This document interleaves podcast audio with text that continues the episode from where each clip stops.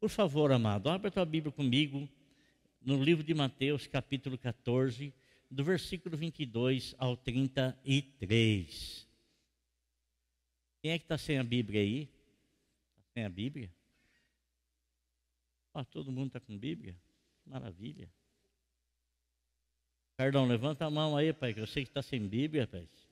Ah, pensa que eu não estou notando? Não, é. Estou vendo? É, irmão Marcos. pensa que eu não estou vendo? É, irmão. Glória a Deus. Tem muitos irmãos que traz aí online, né? Traz na, na, no celular, né? No tablet, celular, traz no computador, né? 14, do 22 ao 33. É uma passagem muito conhecida, mas eu sei que pela misericórdia de Deus, Deus vai falar conosco. Logo em seguida, Jesus insistiu com os seus discípulos para que entrasse no barco e fosse diante dele para outro lado, enquanto ele despedia a multidão. Tendo despedido a multidão, subiu sozinho a um monte para orar. Ao anoitecer, ele estava ali sozinho, mas o barco já estava a considerável distância da terra, fustigado pelas ondas, porque o vento soprava contra ele. Alta madrugada, Jesus dirigiu-se a eles andando sobre o mar. Quando o viram andando sobre o mar, ficaram aterrorizados e disseram: É um fantasma! E gritaram de medo. Mas Jesus imediatamente lhes disse: Coragem, sou eu, não tenham medo. Senhor, disse Pedro, se és tu, manda-me ir ter ao teu encontro por sobre as águas. Venha, respondeu ele.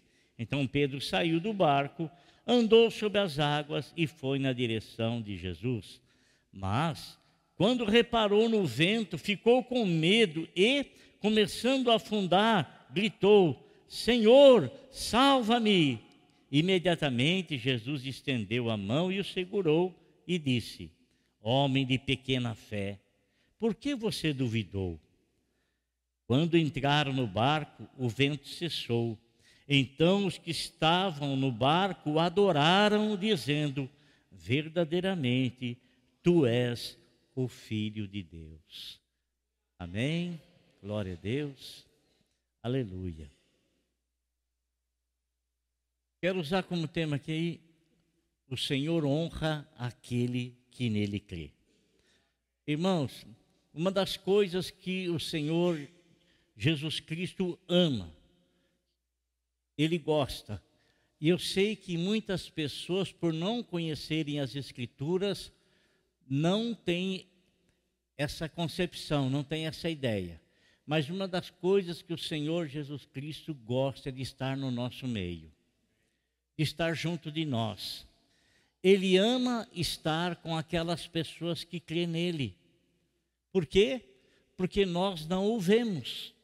E pela fé, confiando naquilo que ele falou na palavra, nós sabemos que ele está no nosso meio. Aonde estiver duas ou mais pessoas reunidas em meu nome, aí eu estou presente. Aí eu estou junto. Então o Senhor gosta de estar no meio das pessoas que crê nele, que tem fé na pessoa dele. Diferentemente de estar perto das pessoas que não acreditam nele, ele não está perto dessas pessoas porque essas pessoas não têm aquilo que lhe agrada. Está escrito na palavra de Deus que a única coisa que há em nós que agrada a Deus não é a nossa beleza, não é a nossa capacidade intelectual, não é o nosso conhecimento de sociologia, de, de, de, direito, de seja o que for, não. A única coisa que está em nós e que agrada ao Senhor é a fé. Porque a fé, ela é a certeza das coisas que não se veem. Eu tenho certeza que Jesus existe, muito embora não o vendo. Eu tenho certeza da existência de Deus, muito embora não o vendo. Então, isso é fé, a certeza das coisas que não se vê, a convicção de fatos que se esperam. Né? Então nós esperamos o Senhor e quando nós o invocamos, nós sabemos que Ele está perto. E, irmãos, eu quero falar com, com os irmãos que a gente encontra dentro desses textos que nós lemos assim, aqui, algo que o Senhor faz quando nós temos fé. Ele nos honra. Ele nos honra. Quando nós fazemos, irmão Ricardo, uma campanha, seja ela o título que for, como nós fizemos a campanha Derrubando Muralhas, quando muita gente foi abençoada pelo Senhor, muitos foram abençoados pelo Senhor, muitos foram alcançados pelo Senhor. Então, essa campanha, Deus se agrada e nos abençoa, porque nós estamos depositando fé nele, sabendo que Ele é poderoso para fazer, para realizar por nós, além daquilo que nós pedimos ou pensamos. Ele honra a nossa fé, ele honra a nossa confiança. E nós lemos aqui, irmão, quando o Senhor Jesus Cristo estava andando sobre as águas, e ele chegou perto do barco, né? E perceberam que era ele, e Pedro se propôs a algo. Senhor, se és tu, me mande ter contigo sobre as águas. E o que o Senhor Jesus Cristo disse? Venha, venha. Então, Pedro, naquele momento, ele agiu com rara fé. Rara fé. Por que rara fé? Logicamente, irmão, por que, que, por que haveria eu de pedir para Jesus me permitir andar sobre as águas? Por exemplo, estou numa piscina, estou num rio, estou no mar, e eu dizer assim: Senhor, eu quero andar sobre as águas, e vou, eu vou afundar. Eu vou afundar porque não tem sentido. Por que, que eu quero andar sobre as águas? Qual é o objetivo de eu andar sobre as águas? Então a minha fé, ela não pode ser uma, uma, uma fé que não esteja baseada num direcionamento do Senhor.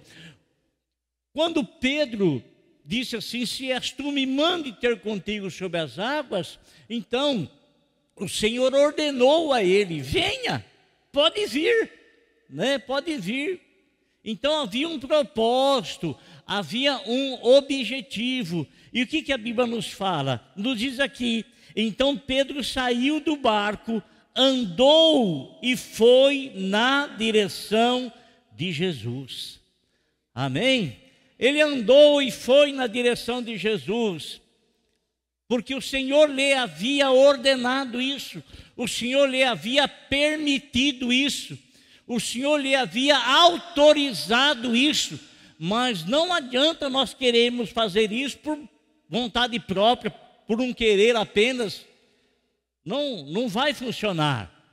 Não vai funcionar. A fé ela não age sem objetivo. A fé ela não age sem propósito. Não age. E sabe, irmãos, a palavra de Cristo, ela é consolo dos discípulos. A palavra de Cristo, ela é consolo para os discípulos. Amado, sabemos nós que não existe nada que vai perdurar mais do que a palavra de Deus. Coisas aqui desse mundo, coisas aqui desta terra. Nosso Senhor Jesus Cristo disse assim: Vai passar os céus e a terra, mas as minhas palavras não hão de passar, ela perdurará para sempre, então ela é digna da nossa confiança. Ela é digna da nossa confiança. Nosso Senhor Jesus Cristo, amados, aqui no versículo de número 27, quando ele vem andando sobre as águas e os discípulos o veem, o que é eles ficaram que? Eles ficaram terrivelmente assustados. Tiveram medo tremendo, muito medo, porque eles não distinguiram que era o Senhor que estava se aproximando ali. E quando eles gritam dizendo é um fantasma, é um fantasma, é um fantasma, e isso logicamente nós devemos entender. De repente você está no, no mar, no mar é um mar de água doce, é um rio, é, é, é, é um lago formado pelo mar, da, pelo, pelo, pelo Rio Jordão. Um extenso, muito extenso, né? E você está lá, com o seu barco sendo açoitado pelo vento, a deriva, perdeu o controle total do barco, numa escuridão que é um breu terrível, terrível. E de repente você vê alguém andando sobre as águas entre três e seis horas da manhã, andando sobre as águas, né? Você nota e, e, pelo que nos parece, irmão Ricardo, eles não tiveram como discernir que era o Senhor, não conseguiam enxergar exatamente quem era. E eu penso que ele estava com as vestes claras, não sei se era branca, não sei se era um bege, não sei. Mas eles confundiram-no achando que era um fantasma um fantasma. Aí eles começam a gritar de medo: é um fantasma, é um fantasma. E veja o que o Senhor Jesus Cristo diz para eles. Mas Jesus imediatamente lhes disse: Coragem, sou eu, não tenham medo. Aí nós poderíamos usar aqui para nós, irmão. Quem sabe, quem sabe, nós não estamos passando por um momento muito difícil na nossa vida. Quem sabe o barco da nossa vida está à deriva, nós perdemos totalmente o, controle dele. Quem sabe o barco da nossa vida está sendo açoitado, açoitado, açoitado pelos ventos, sendo açoitado pelos ventos.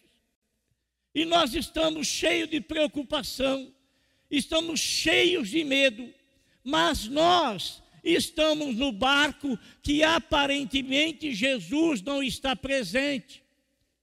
Aparentemente ele não está presente.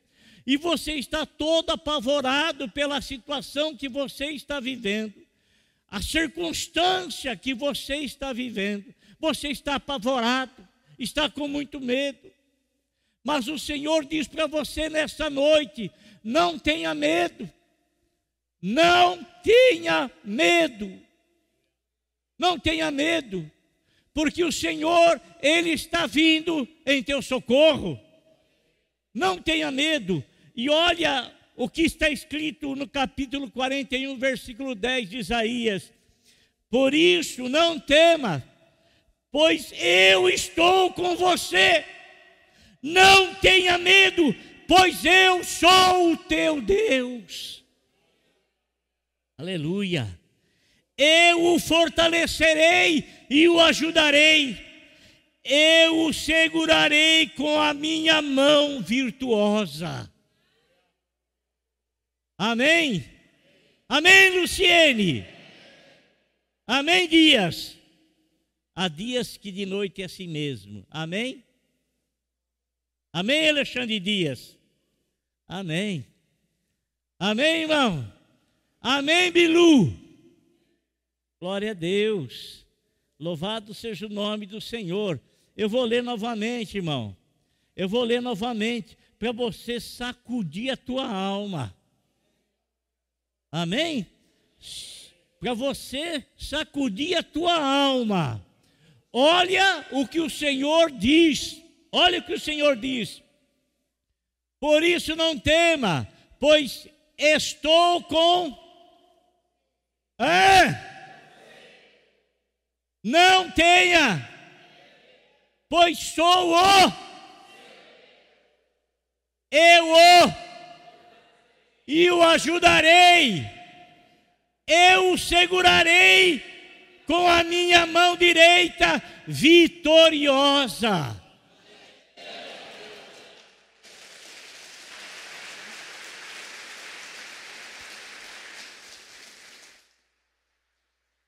Irmão, é para você receber essa palavra no fundo da tua alma.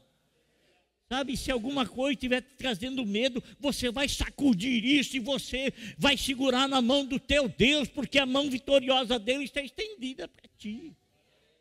Porque ele é o teu Deus. Amém? Glória a Deus.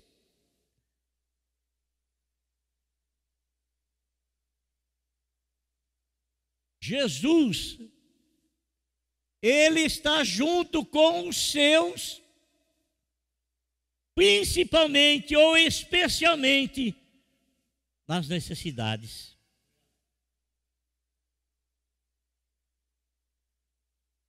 Em Hebreus capítulo 13, versículos 5 e 6,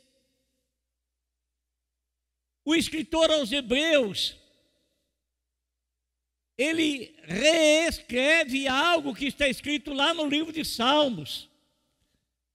Pode jogar aqui, faz favor. Conservem-se livres do amor ao dinheiro e contente-se com o que vocês têm, porque Deus mesmo disse: Nunca o deixarei, nunca o abandonarei. Ele está dizendo ali porque muitas pessoas esperam ter muito dinheiro para ter confiança, para ter segurança.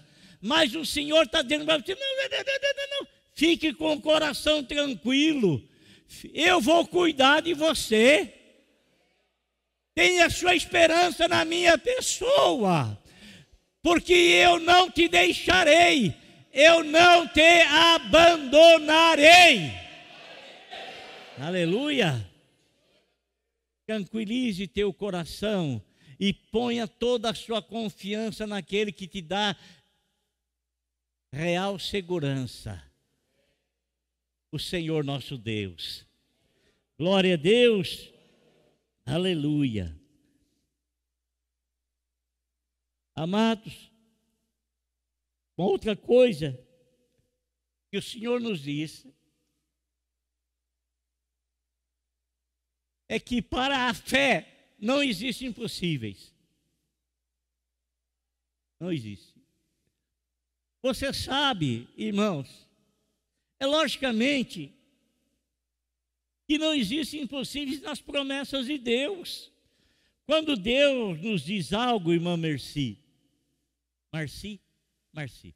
Quando Deus nos diz algo, JR, Marcão, quando Deus nos promete algo, não existe impossível. Porque aquele que está além do impossível está prometendo. Então, tira a palavra impossível. Tira a palavra impossível. Tira a palavra impossível. Bom, Leandro, tira a palavra impossível. Não existe impossível. Deus fez uma enorme promessa para Abraão. Olha, um desafio tremendo, irmão. Tremendo, tremendo, tremendo. O homem com 90 anos, Deus fala que ele vai ser pai. 90 anos. Fala que ele vai. Deus falou. Não foi a ciência quem disse. Aliás, pela ciência, não tinha como ele ser pai mais. E nem a esposa dele ser mãe. Porque ele estava com 90 e a esposa com 80. Demorou depois ainda mais 10 anos para o filho nascer. Irmão, quando eu começo a pensar nisso, de ver a paciência de Abraão, paciência que Sara não teve. Sara não teve. E olha, é muito difícil. Sempre é o inverso. Sempre a mulher, o poste está às vezes enganado mas sempre a mulher tem muito mais paciência do que o homem. Sempre mais. O homem ele é mais prático, ele é mais ativo. A mulher ela é mais ponderada, pensa mais, reflete mais. O homem ele é prático. Ele gosta de agir, de fazer. Então, ele recebe uma promessa que demora 10 anos, ele está com 100 anos e a mulher com 90 anos. E Deus fala que há 10 anos atrás, Deus falou para ele que ele ia ser pai e que a mulher ia ser mãe, a esposa dele. Falou ainda, falou, Sara, olha, você vai amamentar. Misericórdia, uma mulher com 90 anos amamentar, irmão. É impossível. Mas para Deus nada é impossível. Irmão, eu quero que você saiba que nós não estamos, quando nós estamos falando com as coisas com Deus, nós não estamos falando do natural, nós estamos falando do sobrenatural que age no natural para trazer uma bênção sobrenatural.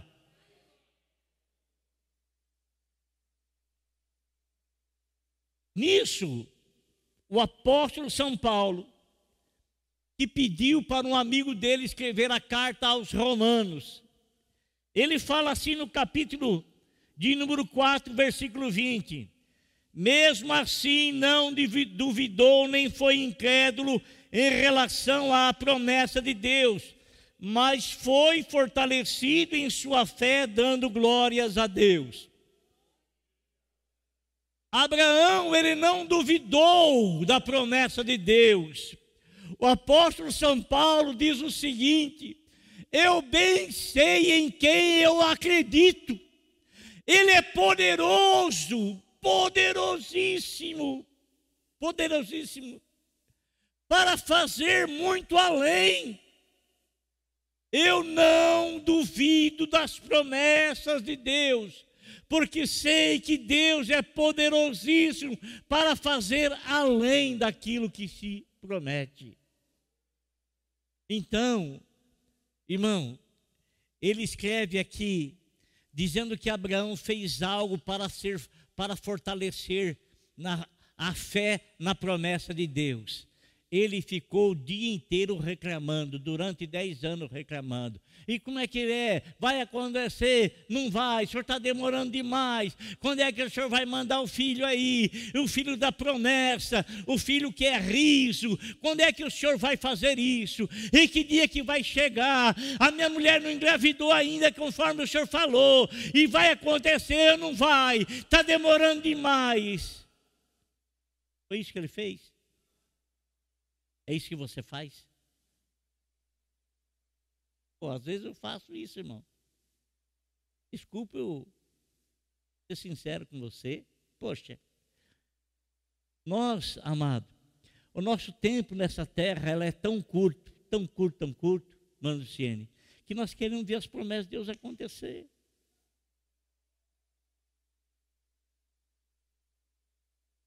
Às vezes o coração da gente está ansioso, desejoso. E sabe, irmã, às vezes a gente não, não consegue, a gente não consegue controlar. Parece que a promessa do Senhor ainda não adentrou lá dentro. Não é que a gente não crê, mas a gente está doido para que aconteça, desejoso para acontecer, querendo, mas querendo, querendo firmemente, fortemente que suceda, que aconteça. Abraão teve paciência, ele não reclamou, ele não resmungou, ele não murmurou, ele não ficou contando para um, para outro, para um, para outro, não.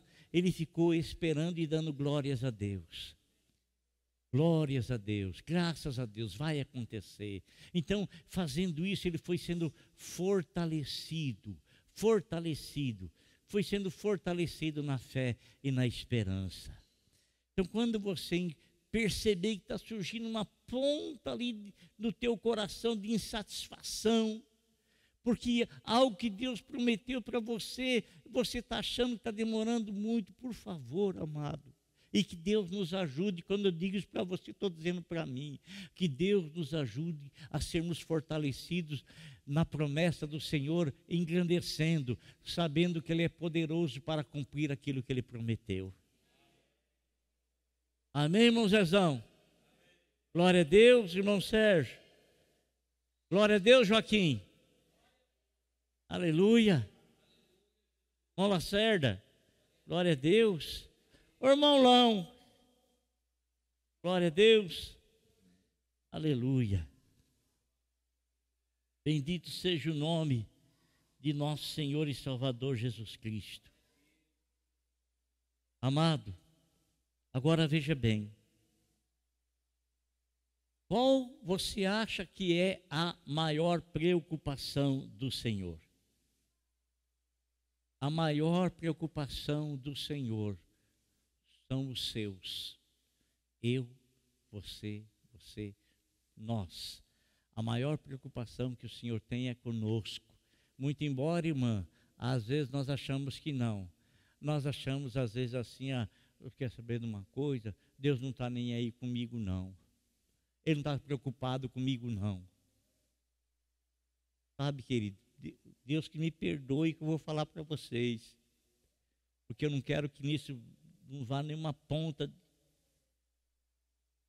Só de honra e glória ao nome do Senhor. De vez em quando, eu vou ali na Cisamesp. E antes eu pregava lá na rua, agora eu estou entrando lá dentro lá. Os irmãos, tão, as, os irmãos, as pessoas estão tudo sentadas lá. Muita gente enferma. Estão ali porque estão enfermas. Estão doentes.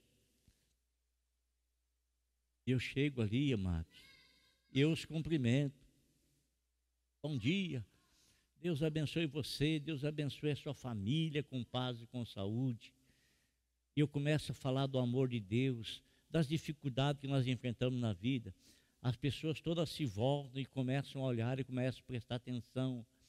Eu percebo que aquela palavra que o Senhor está colocando nos meus lábios está trazendo paz, esperança no coração daquelas pessoas. Está trazendo esperança no coração delas elas ficam assim olhando, sabe? E, e as palavras que a gente está dizendo assim, palavra de esperança, de fé no coração delas, eu as vejo assim, é como se estivesse bebendo aquilo que a gente está falando, sabe? Porque aquela palavra está trazendo esperança, porque o Senhor, Ele tem cuidado com os seus. Irmãos, a raça humana pertence ao Senhor por direito de criação.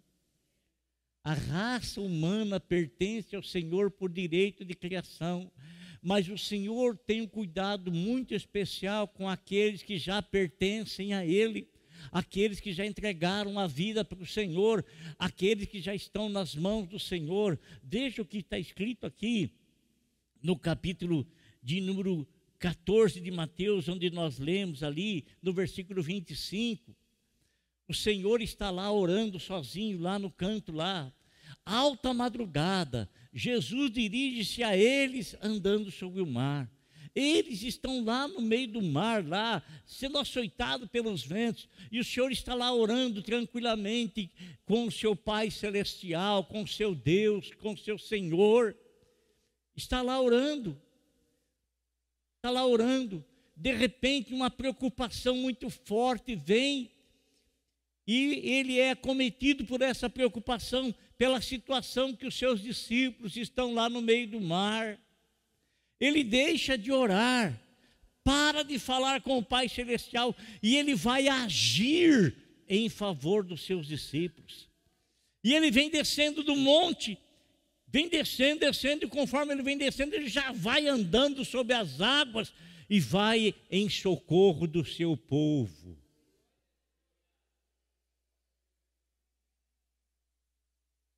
Senhor faz o impossível para vir em nosso socorro, tá bom, irmão? Impossível para nós, né? Porque para o homem andar sobre as águas sem o Senhor lhe ordenar, não, não existe ninguém não, a não ser aquele jogo, jogo de, de que você vê do camarada andando sobre as águas, andando, né, um jogo de espelho, até parece que a pessoa está andando realmente sobre as águas. Só vi duas pessoas andar sobre. Eu não vi, mas eu creio na Bíblia fala, que a Bíblia fala. O Senhor Jesus Cristo e Pedro, que ele ordenou que Pedro andasse. Só os dois, ninguém mais. Amém? Então ele veio andando sobre as águas. Né? Agora, irmão, veja bem o que está escrito no capítulo 10, versículo 28 a 30 de João, aonde o Senhor Jesus Cristo, ele fala a respeito do bom pastor. Eu sou o bom pastor, onde ele fala lá, né? Eu sou o bom pastor. Agora, querido, veja bem o que, que ele fala. Diz assim, ó. Versículo, capítulo 10, versículo 28. Eu lhes dou a vida eterna. E eles jamais perecerão ninguém as pode arrancar da minha mão.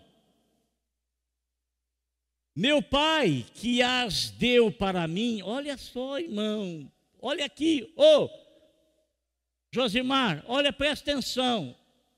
Presta atenção. Você pertence ao Senhor por direito de criação. Mas agora, depois que o Senhor Deus deu você para Jesus, você pertence a Ele por direito de salvação, dele ter te salvado. Você lembra aquela passagem que o Senhor Jesus Cristo disse assim: Ninguém vem a mim se o Pai que me enviou não o trouxer? Pois lá, está lá, ó. Meu Pai que as deu para mim. Está entendendo?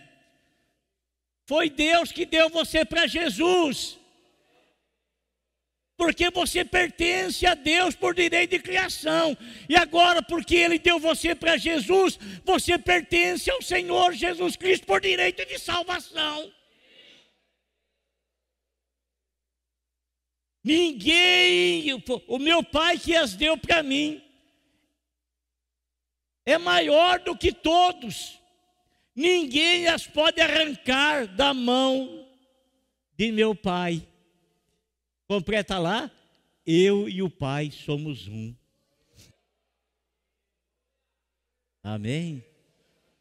Olha que coisa gostosa, irmão. Wellington, você pertence a Deus. Hã?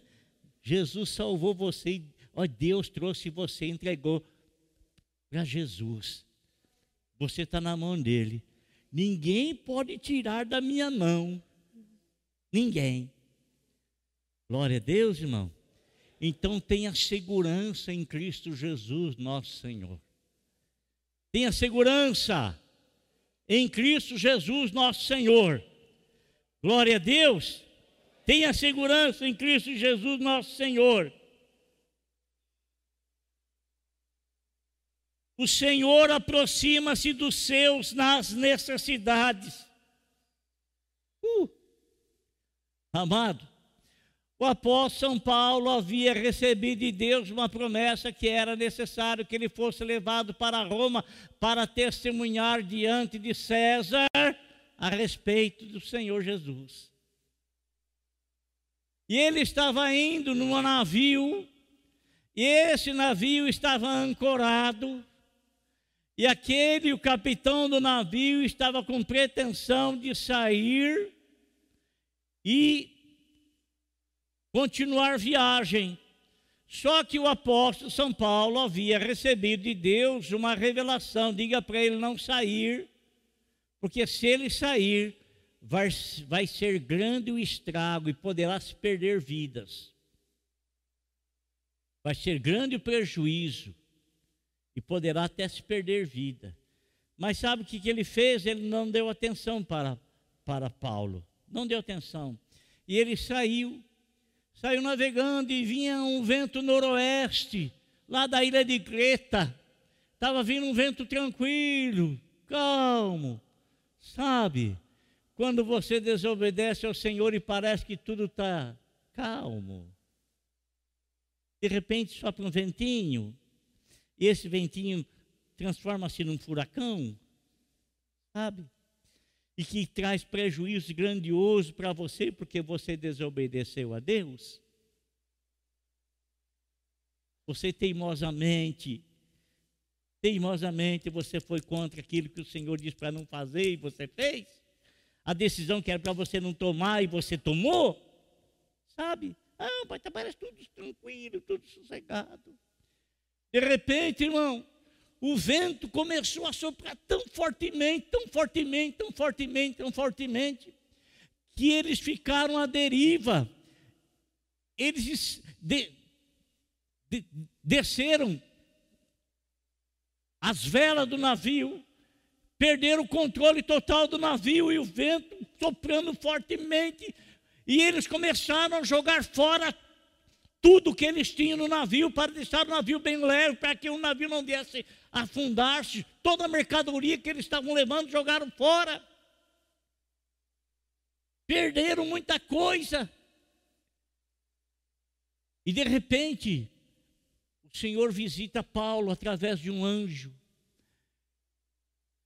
E o Senhor fala para Paulo: Olha, é necessário que você chegue até Roma para que você testemunhe para César. E se todo mundo morrer aqui, você não vai cumprir aquilo que o Senhor tem determinado. Por amor a você, eu vou dar essas almas todas que estão aqui. Todos esses homens estão aqui, nenhum deles, nenhum fio de cabelo deles irá perecer, nenhum fio, porque eu vou cuidar deles por tua causa, porque eu tenho uma promessa para você. Então, essa promessa vai fazer com esses outros também se salvem por tua causa. Eu vou conservá-los, eu vou guardá-los, mas diga para eles que eles vão perder tudo, tudo, tudo, tudo. O navio, tudo, vão perder tudo. Paulo diz para eles: O anjo do Senhor me visitou esta noite. Eu aconselhei vocês a não sair de lá, mas vocês teimaram, foram contra o que eu aconselhei. Mas agora o Senhor me disse que nenhum fio de cabelo seus irá perecer. O Senhor vai cuidar de cada um de vocês. Já fazia 14 dias que eles não comiam, estavam à deriva, eles não viam estrela nos céus e nem viam sol de dia. Era um breu total, um breu total. Todo mundo correndo perigo de morte, todo mundo. Mas Deus os preservou por causa do amor por Paulo e para que a palavra dele se cumprisse a Paulo, e ele estaria levando Paulo para testemunhar de César lá em Roma, e por causa de cumprir a palavra dele, ele guardou a vida de todos. Amém, irmãos? Glória a Deus. Outra coisa, para encerrarmos aqui.